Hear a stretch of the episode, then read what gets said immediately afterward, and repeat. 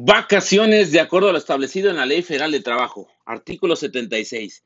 Los trabajadores que tengan más de un año de servicios disfrutarán de un periodo anual de vacaciones pagadas, que en ningún caso podrá ser inferior a seis días laborables y que aumentará en dos días laborables hasta llegar a 12 por cada año subsecuente de servicios.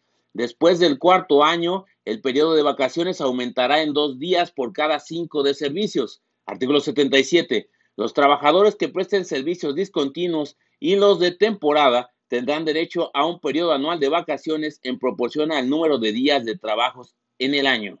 Artículo 78. Los trabajadores deberán disfrutar en forma continua seis días de vacaciones por lo menos. Artículo 79. Las vacaciones no podrán compensarse con una remuneración. Si la relación de trabajo termina antes de que se cumpla el año de servicios, el trabajador tendrá derecho a una remuneración proporcionada al tiempo de servicios prestados. Artículo 80. Los trabajadores tendrán derecho a una prima no menor del 25% sobre los salarios que les correspondan durante el periodo de vacaciones. Artículo 81. Las vacaciones deberán concederse a los trabajadores dentro de los seis meses siguientes al cumplimiento del año de servicios. Los patrones entregarán anualmente a sus trabajadores una constancia que contenga su antigüedad y de acuerdo con ella el periodo de vacaciones que les corresponda y la fecha en que deberán disfrutarlo.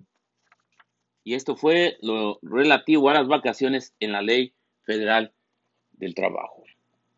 Ah, Chin, ya se me taponeó acá con este otro.